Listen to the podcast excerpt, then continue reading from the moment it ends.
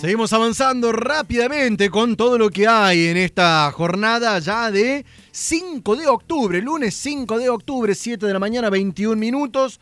Les decía, ¿eh? 5 grados 8 décimas en la ciudad de Córdoba, una máxima de 21.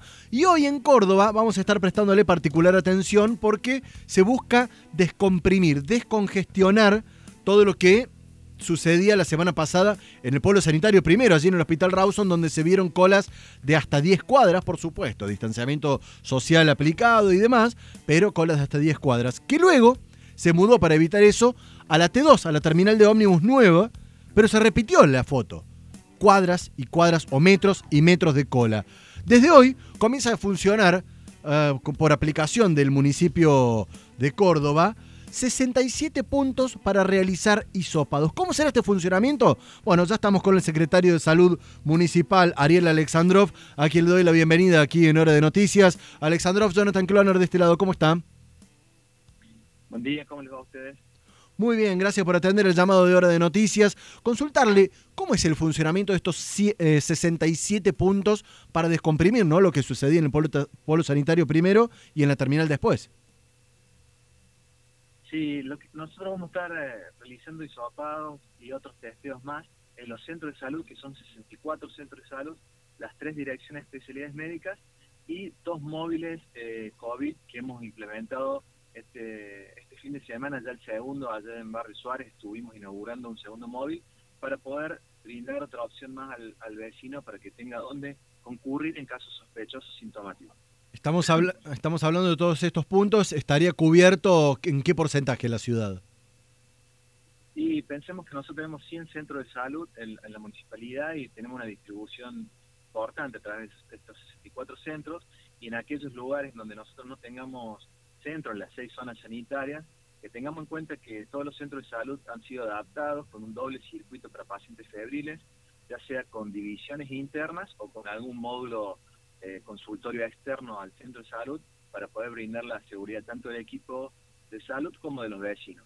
En estos consultorios, en las direcciones de especialidades médicas y en los operativos móviles, vamos a estar llegando más cerca del vecino, dándole una opción eh, para que no tengan que trasladarse y evitar así el riesgo de contagio y las largas colas. Ahora, pensando... en cuenta que, que ya veníamos realizando los, los test de hisopado, los, los PCR, y ahora se incorporan a nuevas tecnologías que son los test de antígenos, que nos va a permitir ir incorporándolo de a poco porque requiere una capacitación nueva este tipo de test, pero que va a brindar una, una posibilidad de tener el resultado de una manera en 15 a 20 minutos. ¿Este test es efectivo como el PCR o es más similar a lo que es eh, la, toma de muestra de sangre?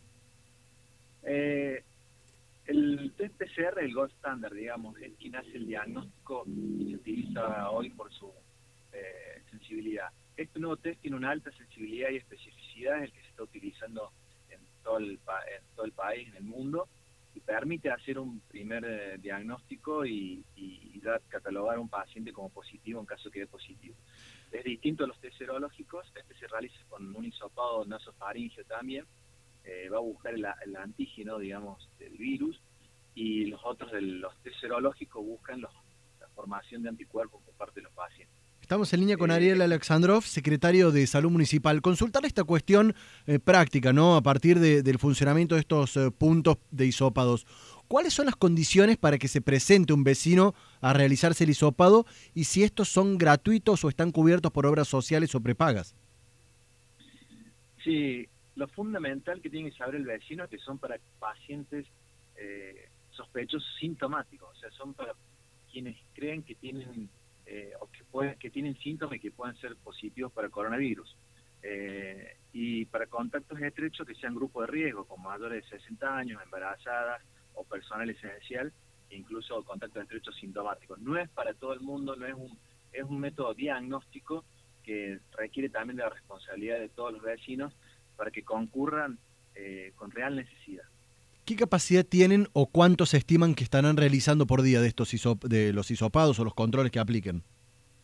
Y hoy vamos a estar realizando entre 300 hisopados en, distribuidos en los distintos centros. durante la semana vamos a estar llegando a los 500 y tendremos unos 1000 test de antígenos que iremos eh, eh, eh, agregando más a medida que vayan utilizándose. Alexandrov, con el conocimiento y con, cómo viene caminando eh, la calle, los hospitales, la situación, ¿cuándo cree que estaremos alcanzando el pico o estamos atravesando el pico de la pandemia en Córdoba? Eh, más que hablar de pico, eh, a nosotros nos gusta hablar más de que debemos cuidarnos, que estamos en una fase de plena curva ascendente de, de, uno, de muchos casos que se están dando en nuestra comunidad, por lo cual debemos redoblar los esfuerzos, el esfuerzo que viene realizando el equipo de salud es muy grande y los vecinos también, y eh, incentivamos a no bajar los brazos, a seguir cuidándose, a utilizar el tapabocas, a seguir eh, manteniendo fundamentalmente la distancia social en cada uno de los encuentros que tengamos con nuestra gente conocida, nuestro lugar de trabajo de dos metros, ventilar los ambientes y algo que es fundamental y muy efectivo, que es el lavado frecuente de manos.